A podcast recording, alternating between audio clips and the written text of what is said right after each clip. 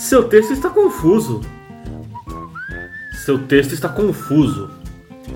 Hum, seu texto está confuso.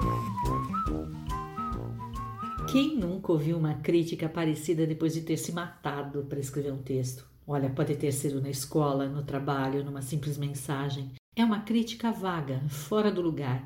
Ah, sim, e ela sempre é dada de graça para você, não se preocupe. Mesmo que você nunca tenha pedido, olha, ela está lá. E o estrago que ela faz é grande. É o tipo de crítica que não ajuda em nada, sabe? Do tipo, você já não tá bem e alguém olha para você e diz: Nossa, como você está pálido. Ou você está tentando perder peso e alguém dispara: Você está diferente, engordou?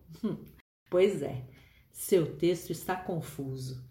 Mas o que há afinal por trás dessa afirmação que, convenhamos, nada ajuda? Em outras palavras, o que as pessoas não dizem quando afirmam que o seu texto está confuso?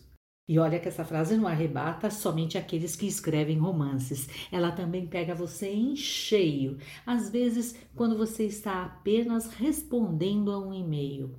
Então vamos lá.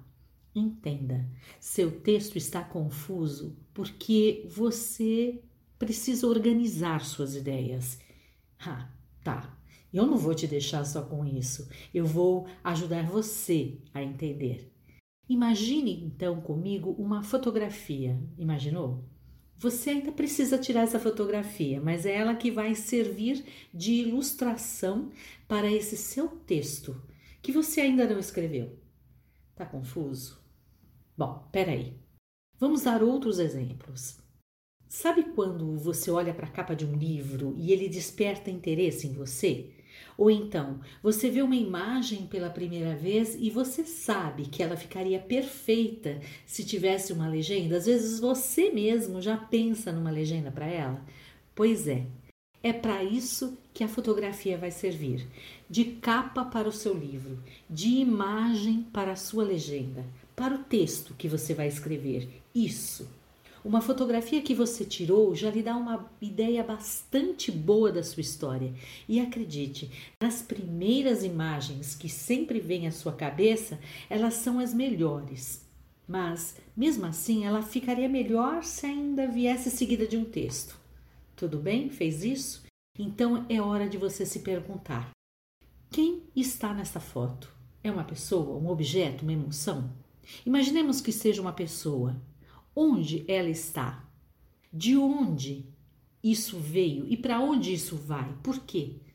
E as perguntas mais importantes: se você largar essa fotografia aí numa mesa e alguém a encontrar, o que essa pessoa vai sentir? Que emoções vai despertar nessa pessoa? E você, ou ela talvez, sentem uma empatia genuína com os elementos que estão na foto? Vocês se identificam com ela? Consegue escrever uma mera legenda para essa foto? Se você respondeu que sim, é porque texto e legenda estão perfeitos, não estão confusos. Então, a minha dica simplesmente é: Tire uma foto daquilo que você pretende que seja o seu texto e depois escreva. Gostou? Curta, compartilhe.